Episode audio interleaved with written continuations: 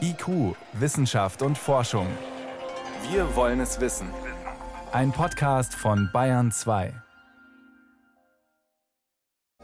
Das Fenster zum Mars ist offen, das Startfenster, und mehrere Nationen wollen los. Aber was wollen wir dort eigentlich? Wissen wir nicht schon genug über den Mars? Darüber sprechen wir gleich. Außerdem geht es um Primaten für die Forschung. Sind an einem Leibniz-Institut unnötig Tiere getötet worden? Auch das besprechen wir. Und es gibt Hinweise, dass schwangere Frauen, die sich mit dem SARS-CoV-2-Virus infiziert haben, auch ihre ungeborenen Kinder anstecken können. Diese Themen und noch mehr in der nächsten halben Stunde. Jetzt geht's los. Wissenschaft auf Bayern 2 entdecken. Heute mit Stefan Geier. Was ist rot, orange, ziemlich weit weg und offenbar sehr attraktiv? Ja, die Sonne, von der bekommen wir ja gerade spektakuläre neue Bilder geliefert, einer europäischen Sonde. Es gibt aber noch einen Brocken, auf den diese Beschreibung zutrifft, und zwar unser Nachbarplanet, der Mars. Gerade gibt es ja einen regelrechten Run dorthin. Mehrere Nationen wollen Raumsonden hinschicken, Roboterfahrzeuge und alle sollen in den nächsten Tagen, Wochen starten. Die ersten Versuche hat schlechtes Wetter jetzt schon mal verhindert und man muss sich beeilen, wenn man das aktuelle Startfenster nutzen will. Nur etwa vier Wochen lang sind sich Erde und Mars so nah, dass man unseren Nachbarplaneten mit relativ wenig Treibstoff erreicht. In etwa sieben Monaten Flug. Die ersten werden in wenigen Tagen die Vereinigten Arabischen Emirate sein. Sie schicken einen Satelliten in eine Umlaufbahn um den Mars. Dieser Satellit soll die Atmosphäre des Planeten durchpflügen und herausfinden, warum seine Gashülle langsam ins All verschwindet. Forscher gehen davon aus, dass die immer dünnere Atmosphäre der Hauptgrund ist, warum der Mars von einem lebendigen Planeten zu einem toten geworden ist. Dann kommen die Chinesen. Sie schicken einen Satelliten und einen Landeroboter. Nach der erfolgreichen Roboterlandung auf dem Mond letztes Jahr wollen sie diesmal Marsgestein analysieren. Vor allem aber wollen die Chinesen zeigen, dass sie es überhaupt schaffen, sicher zu landen. Sie wären auch die Ersten nach den USA. Die amerikanische NASA folgt dann voraussichtlich Ende Juli mit dem größten fahrbaren Roboter. Er soll Fossilien von vergangenem Leben aufspüren und erstmals Proben davon verpacken. Die kann man dann später abholen. Abholen kann man sie, wenn es denn irgendwann mal eine Mission gibt, die auch wieder zurückfliegt. Eigentlich waren die Europäer auch noch mit einer Landemission am Start. ExoMars 2 heißt die, hat aber nicht rechtzeitig geklappt. Jetzt müssen wir Europäer eben aufs nächste offene Fenster warten, zwei Jahre lang. Was lockt uns eigentlich zum Mars? Warum ist es so schwierig und doch so spannend, dorthin zu fliegen? Das kann ich Fred Großmann fragen. Er ist Planetenforscher am Max-Planck-Institut für Sonnensystemforschung in Göttingen. Ich grüße Sie. Es hat ja schon einige Missionen zum Mars gegeben. Viele Roboter sind schon gelandet, mehrere Satelliten. Wissen wir nicht genug? Warum wollen gerade alle zum Mars? Ja, guten Tag, Herr Geier. Man kann das so ein bisschen äh, wenig romantisch beantworten. Wenn man schon zu einem anderen Planeten will, dann ist die Auswahl ja so entsetzlich groß nicht.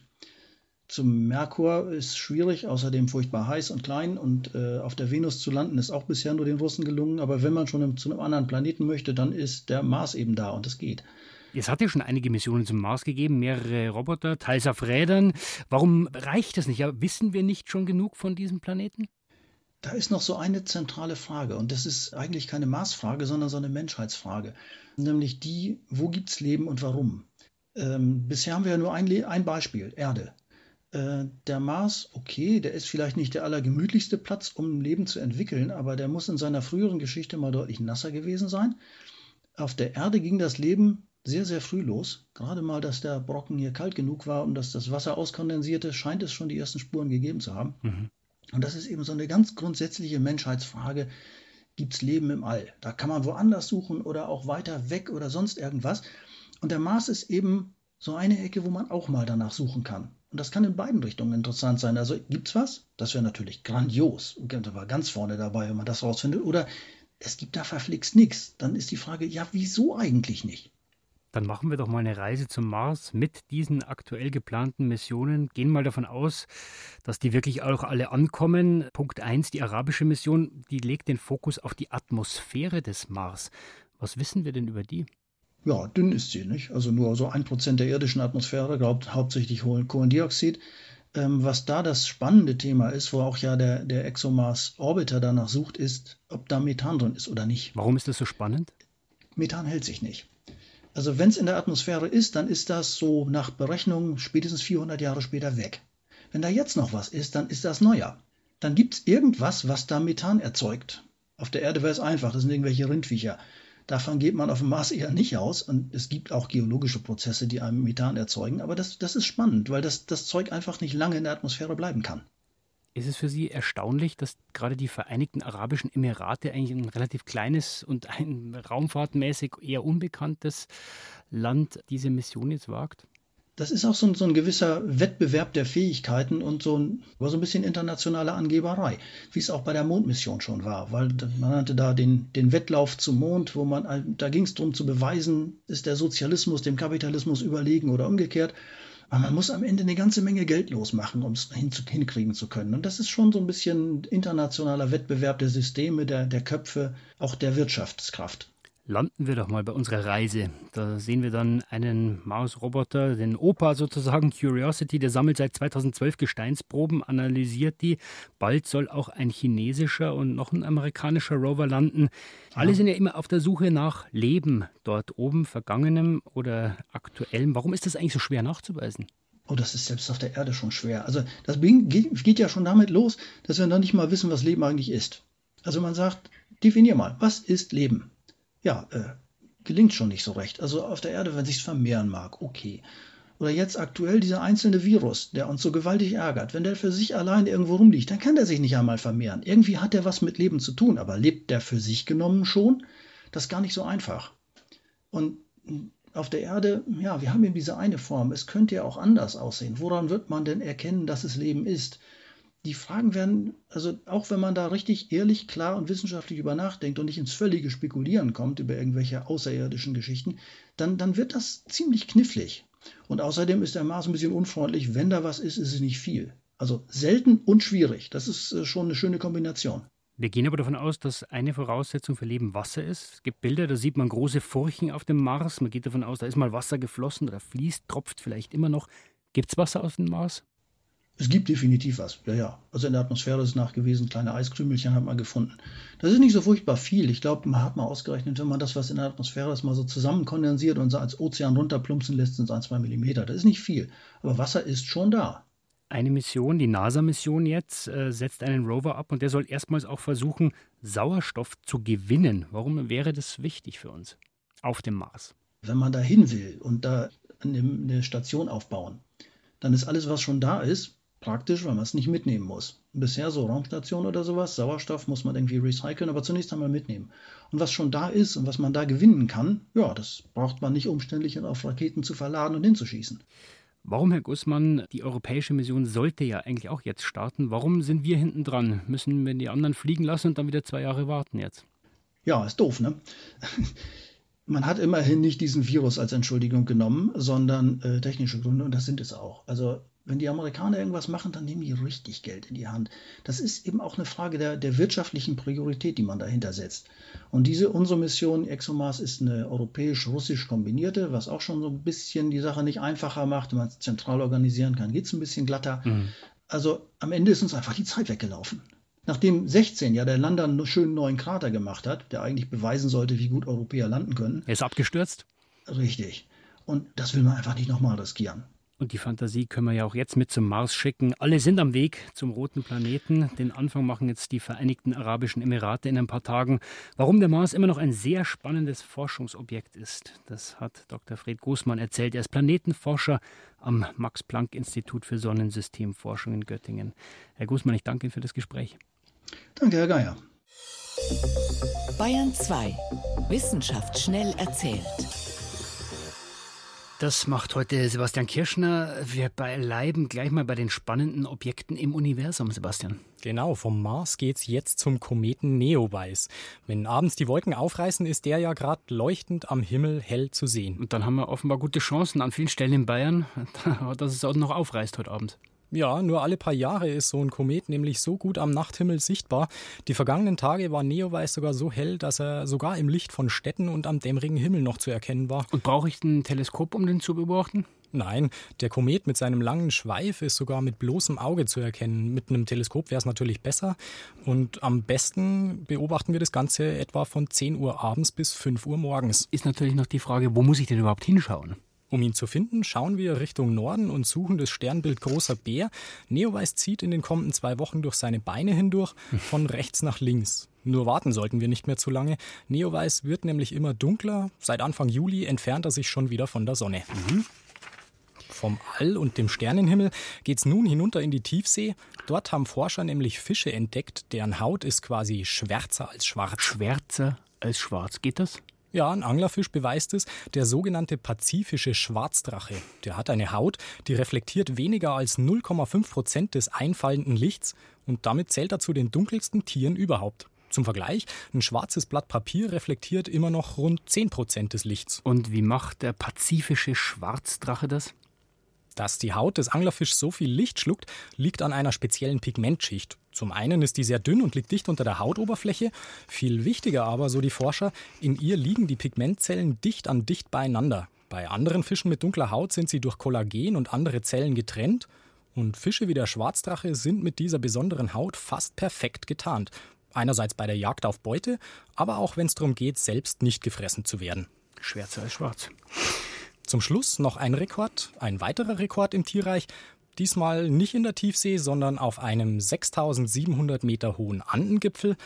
Dort haben Biologen nämlich das bislang am höchsten lebende Säugetier der Erde entdeckt. Und was ist es? Und es ist eine Maus. Winzig.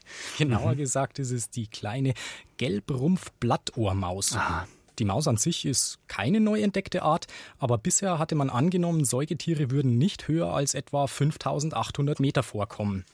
Der Grund dafür? Sie würden den Sauerstoffmangel nicht aushalten, es wäre zu kalt oder sie finden nicht genügend Nahrung. Die Forscher geben aber selber zu, vielleicht kam diese Annahme auch daher, dass solche Höhen von Biologen immer noch recht unerforscht sind. Oder dass Bergsteiger Angst vor Mäusen haben und nicht wirklich hingeschaut haben.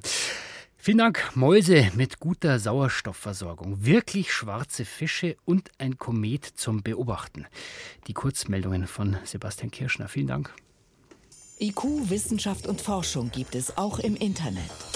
Als Podcast unter bayern2.de. Das Risiko, das vom Coronavirus ausgeht, ist unterschiedlich für verschiedene Gruppen von Menschen. Vor allem die Folgen sind schlimmer für ältere Menschen, für Menschen mit Vorerkrankungen. Kinder scheinen besser damit zurechtzukommen. Aber was ist eigentlich mit den ganz Kleinen, mit denen, die noch gar nicht geboren sind?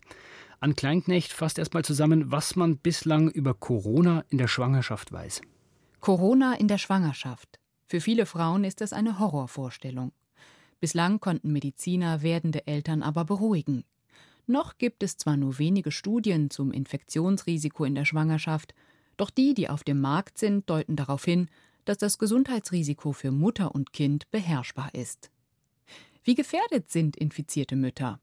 Hier gibt die Deutsche Gesellschaft für Gynäkologie und Geburtshilfe Entwarnung. Schwangere scheinen sich nicht besonders leicht mit dem Coronavirus anzustecken. Die Experten gehen auch nicht davon aus, dass infizierte Schwangere häufiger mit Komplikationen rechnen müssen als andere Patientinnen. Und wie gefährdet sind Neugeborene? Mittlerweile wurden viele tausend Babys geboren, deren Mütter sich während der Schwangerschaft mit dem Coronavirus angesteckt haben. Nur bei einem bis zwei Prozent der Kinder haben Ärztinnen das Virus festgestellt. Die meisten jungen Infizierten sind nicht schwer erkrankt. Angesteckt haben sich die Babys in der Regel direkt nach der Geburt bei ihren Müttern. Also eben nach der Geburt. Aber Ärzte in Frankreich haben jetzt nachgewiesen, dass sich das Virus am Schluss der Schwangerschaft von der Mutter auf ihr Neugeborenes übertragen kann, im Mutterleib. Ist es jetzt ein Einzelfall und was bedeutet das jetzt für die Kreissäle? Das konnte ich vor der Sendung Mario Rüdiger fragen. Er leitet die Neonatologie und Kinderintensivmedizin an der Universitätsklinik in Dresden. Erste Frage, bislang war das ja nicht so ganz eindeutig, dass das Virus von der Mutter auf das Ungeborene übertragen werden kann. Oder man hat gesagt, das geht gar nicht. War diese Annahme falsch? Also geht's doch?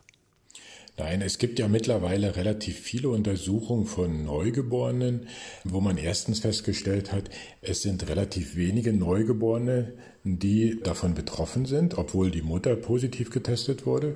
Das ist Punkt eins. Punkt zwei ist, dass bisher nicht bekannt war, ob diese positiv getesteten Neugeborenen sich vor der Geburt infiziert haben oder unter der Geburt bzw. nach der Geburt infiziert haben. Und das hat man jetzt in diesem einzelnen Fall, muss man immer betonen, es war jetzt ein Fall, der da beschrieben ist, gesehen. Was hat man denn genau beobachtet da? Das ist ganz richtig, diese Betonung darauf, dass es ein einzelner Fall ist. Die Kollegen konnten da sehr deutlich zeigen, dass bei einer Mutter, die sehr schwer befallen war, dieses Virus auch im Blut nachweisbar war und nachfolgend auch in der Plazenta, also in dem Mutterkuchen nachweisbar war, sodass ein Übergang von der Mutter zu dem Mutterkuchen gegeben ist.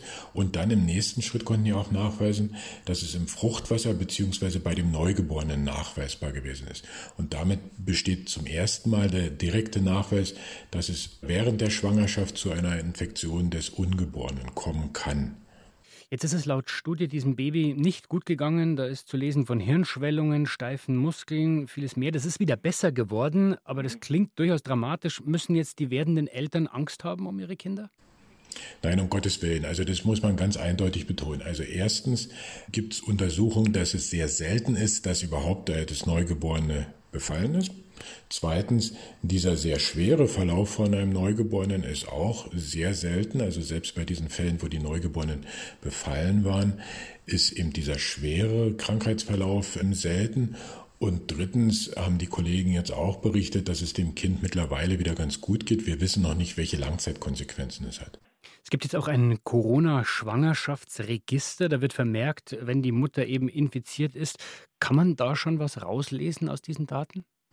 Mit aktuellem Stand ist es so, dass ungefähr 120 Zentren in Deutschland sich beteiligen. Das ist ungefähr ein Fünftel aller Geburten werden damit erfasst. Und insgesamt sind 88 Kinder auch zur Welt gekommen zum aktuellen Stand. Und von diesen 88 Kindern waren lediglich fünf Kinder, also wie gesagt ein ganz kleiner Anteil, positiv. Und von diesen fünf Kindern, die sind alle unauffällig entlassen worden. Das heißt, das ist ein bisschen beruhigend, dass man sagen kann, okay, dieser Einzelfall, der jetzt beschrieben wurde, ist ein Einzelfall. In der Mehrzahl der Fälle gehen die Kinder unauffällig nach Hause. Und das ist, glaube ich, eine wichtige und beruhigende Nachricht. Wie gefährlich ist Corona für Schwangere und vor allem für die ungeborenen Kinder? Kann offenbar spät in der Schwangerschaft übertragen werden, das Virus aber nach großer Gefahr sieht es bislang nicht aus. Das war Professor Mario Rüdiger. Er leitet die Neonatologie und die Kinderintensivmedizin am Universitätsklinikum in Dresden. Herr Rüdiger, ich danke Ihnen vielmals für diese Einschätzung. Ich danke Ihnen.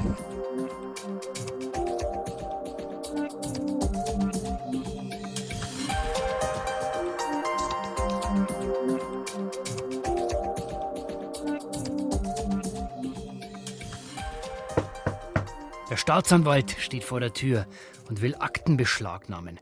Da denke ich ja erst erstes mal an Steuerhinterziehung im großen Stil.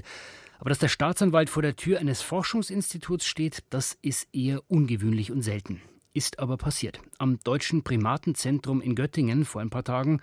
Im Primatenzentrum, da werden Tierversuche gemacht. Das ist natürlich nicht unumstritten, aber erlaubt in Deutschland. Miriam Stumpfe erklärt zunächst mal, zu welchem Zweck solche Versuche gemacht werden. Wie dringt das Coronavirus in menschliche Zellen ein und welche Wirkstoffe könnten den Krankmacher hemmen? Um das herauszufinden, machen Forscherinnen erstmal keine Tests an Menschen, sondern an Versuchstieren, zum Beispiel an Rhesusaffen. Wie man Asthma besser behandeln kann, haben Wissenschaftler dafür an Weißbüschelaffen untersucht. Und um die Funktionsweise des Gehirns besser zu verstehen, haben sie Pavianen Elektroden in den Kopf gepflanzt. In Deutschland werden Affen für die Forschung in mehreren Laboren gehalten, sie machen aber nur einen Bruchteil der Versuchstiere aus. Knapp drei Millionen Tierversuche gab es 2018 in Deutschland, rund 3000 davon waren Affen oder Halbaffen. Die meisten Primaten hat die Industrie gebraucht, zum Beispiel um Medikamente zu testen. Welche Versuche in Deutschland stattfinden, listet das Bundesinstitut für Risikobewertung auf. Die Datenbank ist öffentlich im Internet zugänglich. Wo die Tests stattfinden, wird dort aber nicht offengelegt. Viele Institute und Labore fürchten die Proteste von Tierschützern. Und jetzt ist eben der Staatsanwalt aktiv geworden an einem dieser Institute, dem Primatenzentrum in Göttingen. Helmut Nordweg recherchiert diese Geschichte für uns. Helmut, was ist denn der Vorwurf an die Forscher?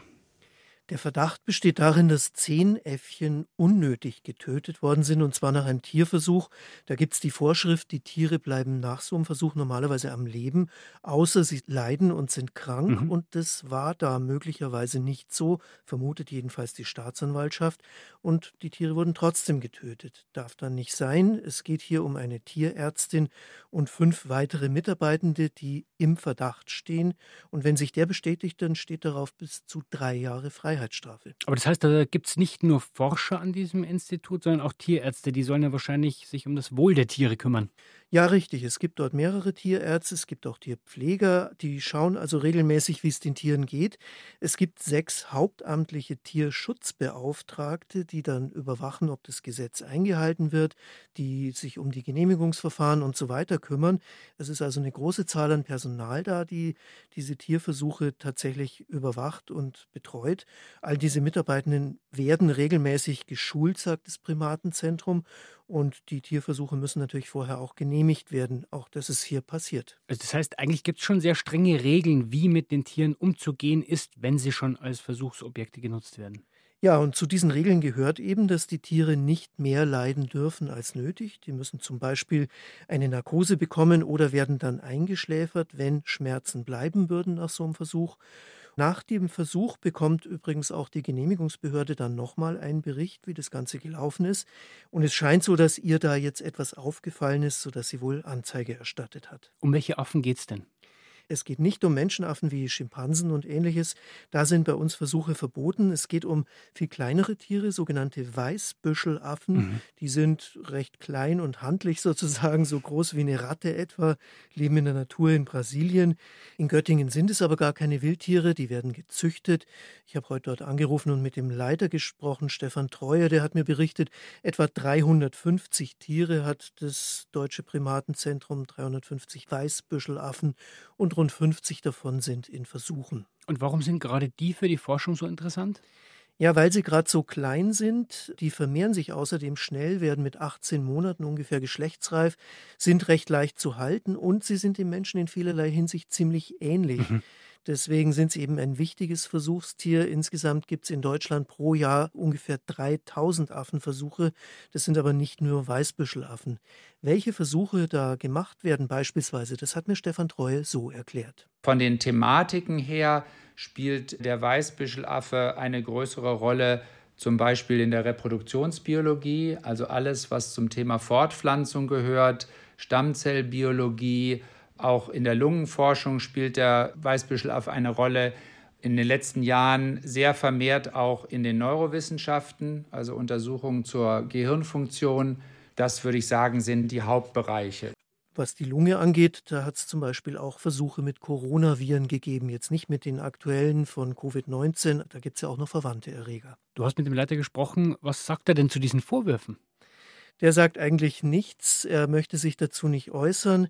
Das Primatenzentrum hat in einer Pressemitteilung letzte Woche gesagt, die Unterlagen, die sind sehr umfangreich, die da üblicherweise abgegeben werden müssen bei der Genehmigungsbehörde.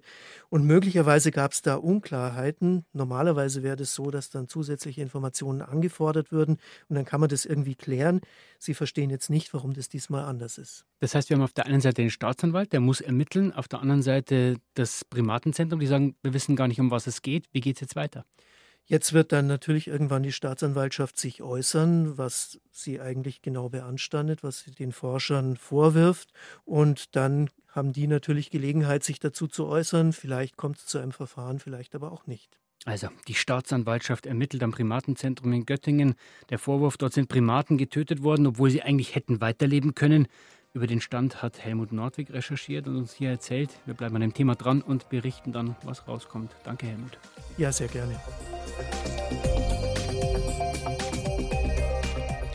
Und soweit war das unser Angebot aus der Wissenschaft für heute. Am Mikrofon war Stefan Geier.